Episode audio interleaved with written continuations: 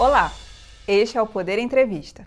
Eu sou Rafaela Barros e vou entrevistar Marcos Travassos, CEO da Money Money, por videoconferência. Marcos tem 47 anos e 27 anos de experiência no setor bancário e no mercado de capitais. Marcos, obrigada por ter aceitado o convite. Obrigado, Rafaela. Obrigado a todos que estão nos assistindo. É uma honra, um prazer falar com vocês aqui. Agradeço também a todos os web espectadores que assistem a este programa. Esta entrevista está sendo gravada no estúdio do Poder 360, em Brasília, em 20 de dezembro de 2021. Para ficar sempre bem informado, inscreva-se no canal do Poder 360, ative as notificações e não perca nenhuma informação relevante. Eu começo essa entrevista perguntando: Marcos, a Money Money nasceu com a proposta de democratizar o acesso ao crédito por meio da modalidade peer-to-peer, -peer, ou seja, de pessoa para pessoa.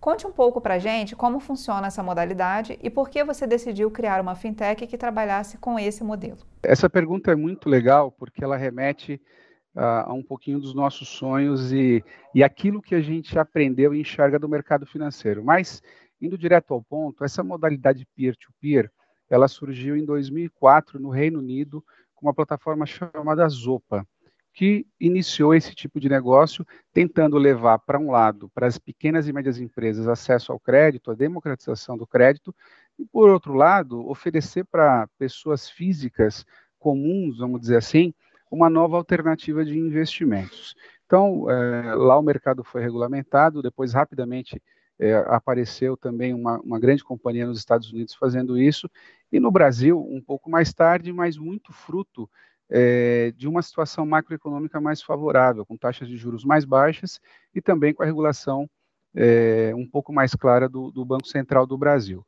É, eu sempre trabalhei no mercado financeiro, como é, você mesma disse, Rafaela, e, e sempre quis tentar é, de alguma maneira, contribuir um pouco mais com o crescimento da economia, fazendo aquilo que eu aprendi a fazer em mais de duas décadas. E no ano de 2018, quando eu era sócio de uma asset, eu fui fazer um curso na Universidade de Chicago, que não tinha absolutamente nada a ver com tecnologia ou com fintechs, e, e conheci uma das companhias que estavam lá realmente fazendo um excepcional trabalho, que é, e, e tinham inclusive tinha inclusive aberto capital na bolsa de Nova York e fiquei super impressionado com a capacidade de uma fintech em transformar o mercado. Quando voltei para o Brasil, fui é, estudar se havia regulação no Brasil, já havia regulação no Brasil, e acabei me juntando aos meus sócios atuais e com o propósito de democratizar o crédito para pequena e média empresa no Brasil, e, por outro lado, é, trazer uma nova forma de investimentos para as pessoas físicas comuns. Então, o peer-to-peer -peer, tem esse poder. Ele empresta dinheiro para quem quer, quem precisa de empréstimo para crescer e se desenvolver, e ele usa o capital de pessoas físicas que querem fazer investimentos alternativos como forma de funding para realizar esse tipo de empréstimo, e tudo isso regulado pelo Banco Central do Brasil. Ainda falando sobre acesso a crédito, por que o Brasil ainda é um país com crédito tão caro, Marcos, para quem realmente precisa? Por que ainda temos uma das maiores taxas de juros do mundo? É, isso, é, isso é herança, sem dúvida nenhuma, do período superinflacionário, né?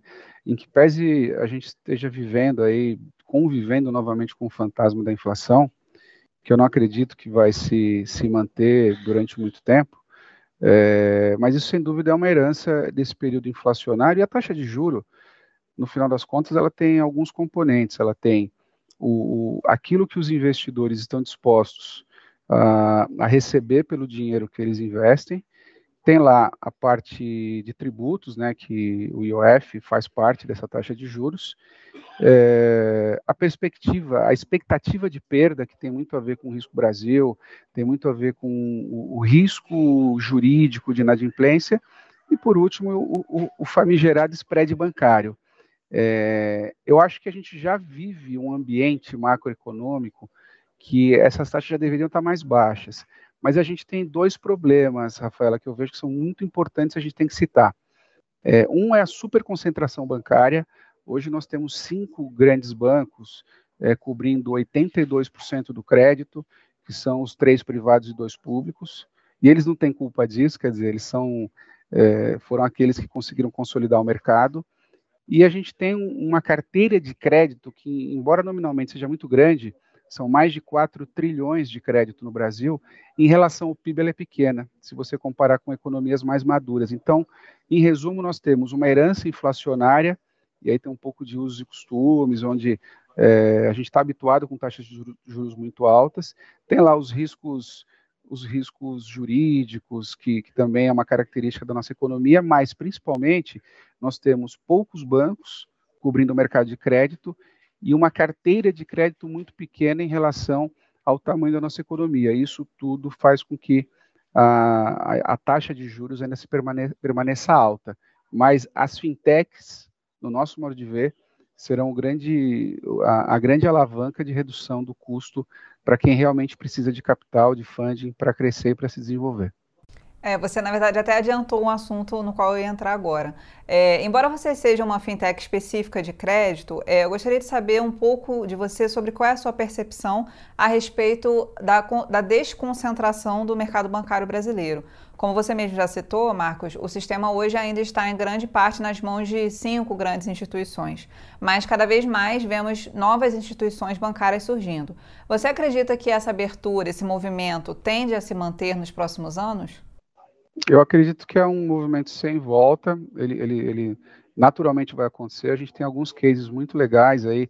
É, a XP, do lado do, do, investimento, é um super case é, que realmente mudou, transformou a forma com que o, o brasileiro investe, mas não só a XP, BTG, entre outros que têm atuado, mas a XP acho que tem um, um, um papel muito relevante. O ineditismo é muito bom, né?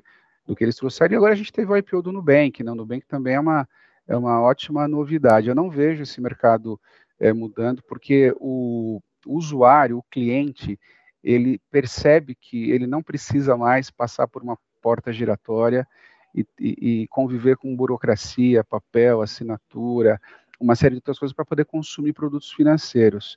O digital ele veio para ficar sem dúvida nenhuma. A pandemia foi algo terrível, né, do ponto de vista sociedade, mas, é, por outro lado, é, fez com que é, nós nos obrigássemos a, a, encontrar outras formas de, de consumir uma série de produtos, e os produtos financeiros também entraram é, nessa seara de novos produtos aí que foram consumidos digitalmente. Então, eu, em absoluto, eu vejo esse mercado re, recuar. Eu acho que o regulador, o Banco Central, ele, quer sim que surjam novas XPs, Nubanks, entre outros. E as fintechs de crédito têm um papel muito relevante. A gente precisa crescer para que a gente possa é, desconcentrar o mercado. E eu acho que cada dia mais vão surgir novas soluções e novos, é, novos atores aí para esse mercado de crédito digital. A Money Money nasceu em 2020, em plena pandemia do novo coronavírus e com a taxa de juros baixíssima, né? A Selic encerrou aquele ano a 2% hoje está em 9,25% ao ano. Sabemos que a Selic é a base das taxas de juros, né? De que forma essa alta deve impactar as operações da Money Money e os custos dos novos empréstimos em geral? É isso. A gente até durante algum tempo, Rafael, a gente falou muito que nós éramos a nova renda fixa.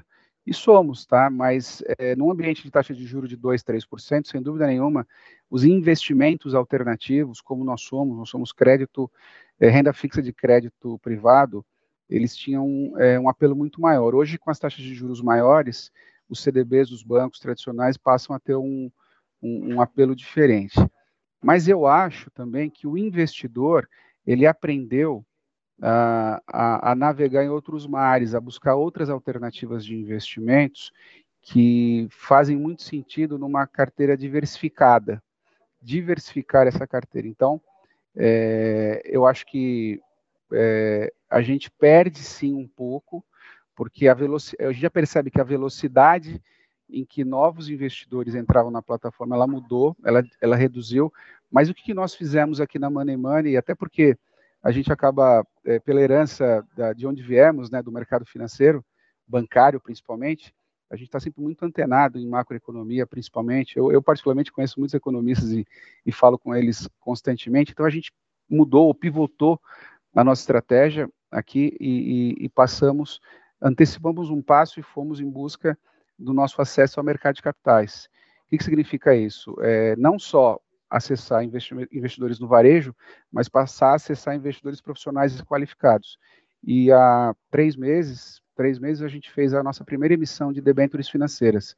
Então a gente foi ao mercado de capitais, fizemos um primeiro programa, emitimos debêntures e captamos dinheiro, funding de investidores profissionais e qualificados para poder é, amparar o crescimento da nossa operação e não parar de dar crédito para as pequenas e médias empresas. Então, resumindo a resposta, o, a alta da taxa de juro ela atrapalha, sim, do ponto de vista do, do, investimento, mas a gente mudou a estratégia, a gente continua captando dinheiro de, pequenas, de pequenos investidores, de investidores do varejo, é, pessoas físicas como eu, como você, mas também passamos a acessar investidores profissionais e qualificados através é, do, do ambiente do mercado de capitais. E vocês já vislumbram uma nova rodada de emissão de debêntures? Já tem algum planejamento nesse sentido? A gente está, já, já sim, a gente está estruturando um fundo de investimentos, já, já estamos trabalhando nisso, um fundo de investimentos em direitos creditórios, que poderá ser aí de próximo de 100 milhões de reais, é, e também pode ser que a gente faça esse fundo com características é, como um, um fundo de impacto social, e por que, que eu digo isso, Rafaela? Porque é, a Money Money, assim como outras fintechs que fazem o que a gente faz, verdadeiramente levam crédito para a economia real. A gente verdadeiramente leva o crédito para onde ele tem que estar, onde gera emprego, onde gera renda, onde gera PIB. E, e, a gente acha que isso tem sim um grande impacto social, não só a Money Money, obviamente, mas outras fintechs que fazem operações parecidas, mas a resposta é: a gente já está estruturando um novo fundo, a gente já tem tido excepcionais conversas com investidores profissionais, investidores qualificados, e a gente acha que o caminho do crescimento é esse, atrelando também, quer dizer, é, fazendo um blend com os investimentos de, de varejo de pessoas físicas é, comuns no, ou, ou pessoas físicas que investem no varejo.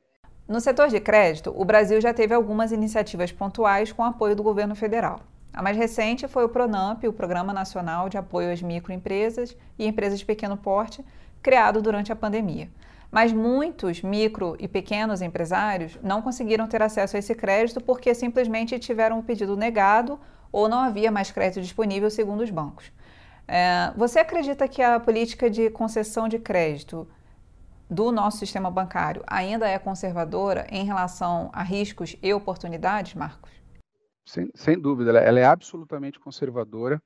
É, eu venho desse mundo, quer dizer, a nossa concessão aqui também, ela é conservadora no ponto que a gente precisa preservar é, o capital dos investidores. Isso, sem dúvida, no mundo privado tem que ocorrer. Mas, você tocou num ponto super especial, o Pronamp, ou FGI, ou, ou enfim, essa família de, de iniciativas ou de produtos que, capitaneados aí pelo governo federal, BNDES, vieram para o mercado, eu acho que é uma excelente notícia. É, eu te confesso que eu nunca tinha visto uma iniciativa tão rápida, bem sucedida e assertiva como essa é, que nós vimos. Agora, é pouco dinheiro. É, o nosso mercado é muito maior do que 10, 20, 30 bi é, para esse, esse ambiente de empreendedores. O que eu penso e o que a gente vai perseguir, a gente já está perseguindo, é que a junção entre o, o capital público, o funding dos bancos públicos, é, o funding é, governamental com as fintechs é, é, a grande é a grande sacada para a gente efetivamente para nós apoiarmos o empreendedorismo no Brasil. O que eu quero dizer com isso? A Money Money hoje é uma empresa sediada em São, no estado de São Paulo, na cidade de São Paulo, é, só que nós temos clientes no sul, no Sudeste, Norte, Norte Nordeste, Centro-Oeste, porque a tecnologia nos, nos, possibilita isso. Então, qualquer cliente que acessar o site da Money Money, ele tem acesso lá ao nosso onboard, ele pode pedir um crédito e nós não temos nenhum preconceito regional, muito pelo contrário. É, diferentemente dos bancos que eles têm agências, eles têm aquela a forma de fazer negócio que deu muito certo até agora, mas eu acho que não dá mais certo, ou não dará num, num, num curto espaço de tempo. Então, o que, que a gente vê e a gente quer provocar o BNDES, o Banco Central, todas as agências de fomento? A gente acha que tem que haver né, iniciativas, iniciativas setoriais. Te dou um exemplo. Um dos principais segmentos que sofreram muito com a pandemia foram de bares e restaurantes. Não precisa ser economista para saber isso, ficaram fechados tanto tempo.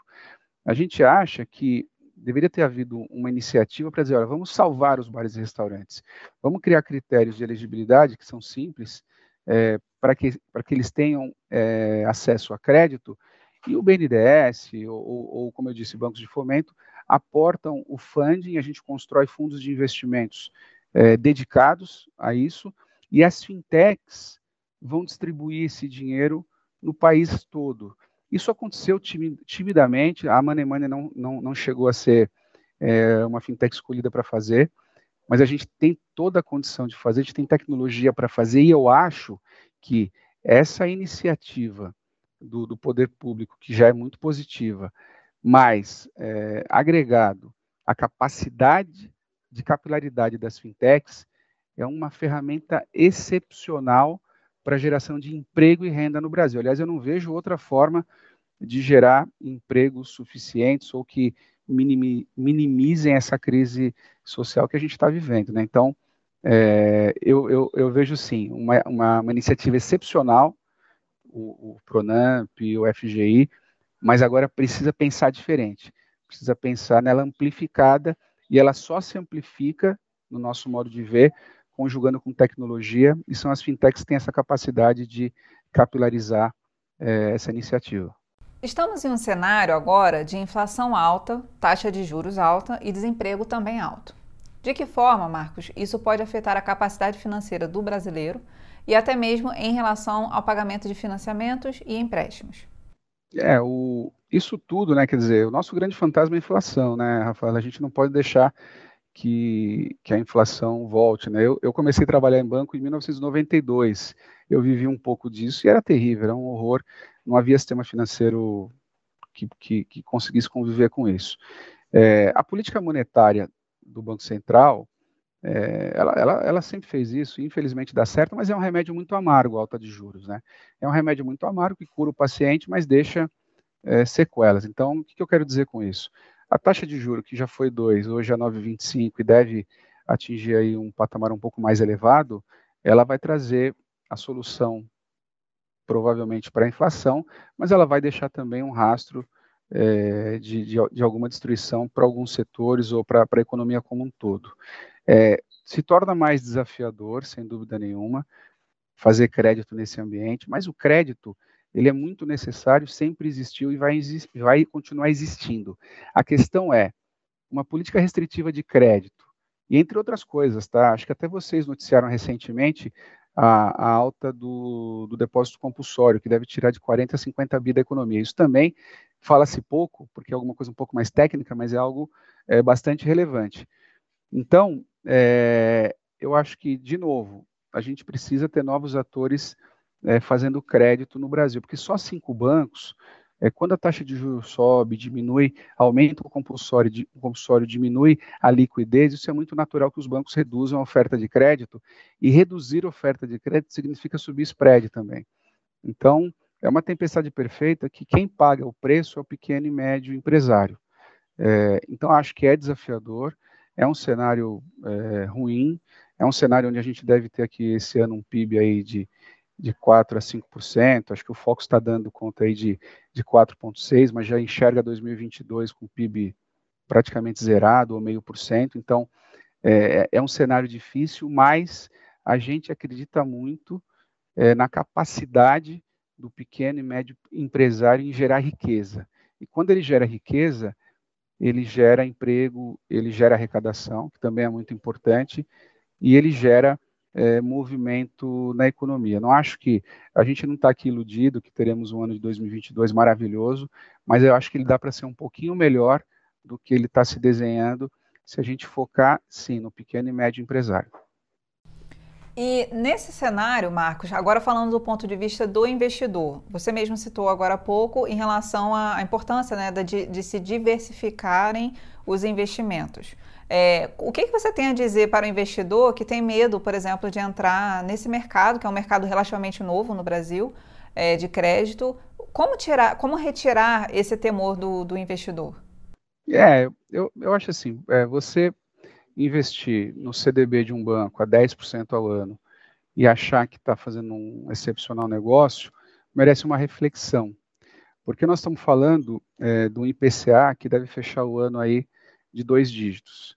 Então, pense, vamos fazer uma reflexão. Você que tem algum dinheiro emprestar, é, investido, é, qual foi o reajuste é, dos alimentos que você compra aí é, mensalmente? Qual foi o reajuste da, da, da, escola dos seus filhos, se você tiver filhos em escolas é, paga? Qual foi o reajuste do, do, é, do, medicamento, do convênio médico? Enfim, você percebe que é, a, a, métrica de inflação ela, ela, é um pouco complexa, porque na verdade nós somos um país muito grande. Eu não consigo acreditar que a, o, a, minha, a minha inflação que vivo numa cidade como São Paulo é igual à inflação de alguém que vive em outra capital. Pode ser maior ou menor, mas é diferente. Então, é, a taxa de juro real, que você, o valor que você está recebendo para valorizar o teu investimento, ele é muito pequeno, não é porque tem um nominal de 10% que você está realmente aumentando a tua, a tua poupança ou a tua reserva em 10%. O custo de vida é muito elevado. Então, quando você fala de do IPCA de 10, você tem que procurar é, remunerar o teu dinheiro, quando você tem algum dinheiro guardado, a 15, a 18, a 20, para você realmente ter algum ganho real. Então, eu sempre falo para os investidores, se você me perguntar, então eu pego todo o meu dinheiro e coloco na Money Money, eu digo, não, a gente não vende isso, a gente vende diversificação. Então, é, na verdade, o que a gente vende é, é um pouco de educação financeira. É você ter lá uma reserva de emergência, onde você tem que ter um dinheiro de, de liquidez, um dinheiro que é, renda minimamente a Selic, você, tem, você pode ter um dinheiro em, em carteiras como fundos imobiliários, renda variável é interessante, mas não no curtíssimo prazo, bolsa na nossa cabeça para médio e longo prazo, e, e, crédito, renda fixa de crédito privado é uma excepcional alternativa, que é o que a gente faz. Então, é, a nossa sugestão, a nossa recomendação é, é, é sim, simplificando, se você é um, é um investidor conservador, pega 10% da sua carteira e investe é, em, em, em, ativos como os da Money Money. Se você é moderado, você pode fazer 20%, ou se você é arrojado, 30%, 35%, mas diversifica, porque deixar aquela história dos ovos numa cesta só, isso nunca foi bom e não vai ser. E, e, e não se iluda que 10% é um bom negócio, porque não é, porque o IPCA também tem dois dígitos, que é o índice geral de preço ao consumidor, e isso significa inflação. Então você está se enganando que você está remunerando bem o seu dinheiro.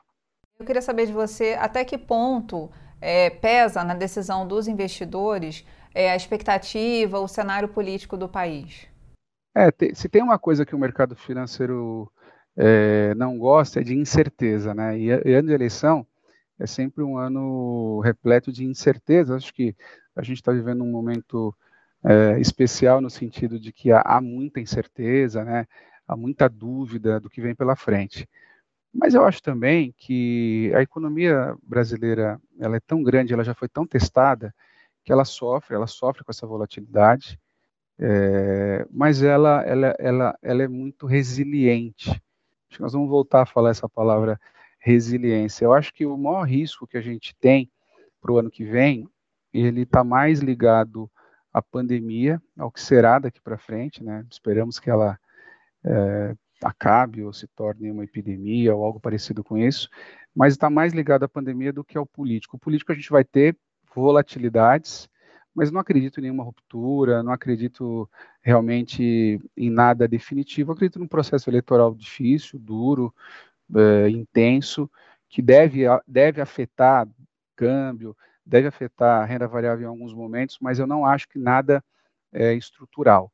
É, mas se eu sou investidor, o que eu faço, e, e como sou, né, sou, sou, sou empreendedor, sou investidor, eu, eu diversifico a minha carteira é, tento, e não precisa ser super especialista para isso não, viu, Rafaela? É só realmente seguir ali alguns passos. Tem muita gente especializada para poder te assessorar no mercado hoje, mas a diversificação é importante, mas sempre uma reserva de emergência para, como o próprio nome diz, para situações não previstas, mas a diversificação é que vai fazer com que você consiga remunerar melhor o seu capital e se proteger, inclusive, desses momentos mais arriscados. Empreender no Brasil nunca foi fácil. E muitos empreendedores têm boas ideias, mas não possuem capital suficiente para montar o negócio ou não possuem capital de giro. Como muitos empreendem por necessidade e não por oportunidade, acabam abrindo um negócio e em pouco tempo fecham as portas. Como que esse cenário, do ponto de vista financeiro, Marcos, na sua avaliação, pode ser revertido? Eu acho que tem dois pilares aí que, que a gente tem que atacar. É, o primeiro deles é ter opções de financiamento para os empreendedores. E você falou uma coisa incrível. É, muitos empreendedores realmente empreendem por necessidade. A falta de emprego no Brasil leva muito, muitos brasileiros ao, ao, ao, empreendedorismo. Que isso, no meu modo de ver, ele é ruim, mas traz, mostra a força e a capacidade é, das pessoas, dos brasileiros. É, mas precisamos investir muito em educação financeira. É, acho que cada, cada banco, cada fintech, cada instituição é, tem que fazer a parte dele. A Money Money, a gente está preparando coisas incríveis aí para o ano que vem, é, mas a gente precisa dar crédito e a gente precisa educar financeiramente, porque a gente fala uma coisa aqui na Money Money: ninguém abre um negócio porque o negócio é ruim. É, o sujeito não abre, ele não começa a vender água ali na, no estádio de futebol ou, ou, ou, na praia porque ele compra água por um e vende por 90 é, centavos. Não, ele compra água por um e vende por dois. É por isso que ele abre um negócio, é por isso que ele empreende. Só que em dado momento, então, economicamente, o negócio sempre é bom. Agora, o que acontece é que no momento que o negócio começa a crescer, a parte financeira se torna um problema para o empreendedor, porque ele é muito especialista naquilo que ele faz. Se, se, se o sujeito vende água, ele é muito bom é, como vendedor. Se o sujeito é um, é um engenheiro que montou lá uma pequena metalurgia, ele sabe o que ele está fazendo, mas ninguém é obrigado a nascer sabendo de finanças. E finanças não é uma coisa simples. Finanças é complexo. Então, é, educar financeiramente o empreendedor é fundamental. Eu vejo de duas formas é, os agentes financeiros assumindo esse papel, e é o que a Money Money pretende fazer dentro do, da, da, pequena participação que tem no mercado, mas mais do que isso, eu acho que temos que formar os próximos empreendedores já com é, uma consciência de finanças, uma consciência financeira muito melhor. Isso tem a ver com, com, com educação e com tudo mais, mas é, para falar de coisas que, que, que a gente precisa fazer hoje, educação financeira, e, e linhas de financiamento para os empreendedores, para que eles possam realmente gerar os seus próprios empregos e gerar empregos para terceiros. Chega ao final esta edição do Poder Entrevista. Em nome do jornal digital Poder 360, eu agradeço ao Marcos Travassos. Agradeço também a todos os web espectadores que assistiram a este programa.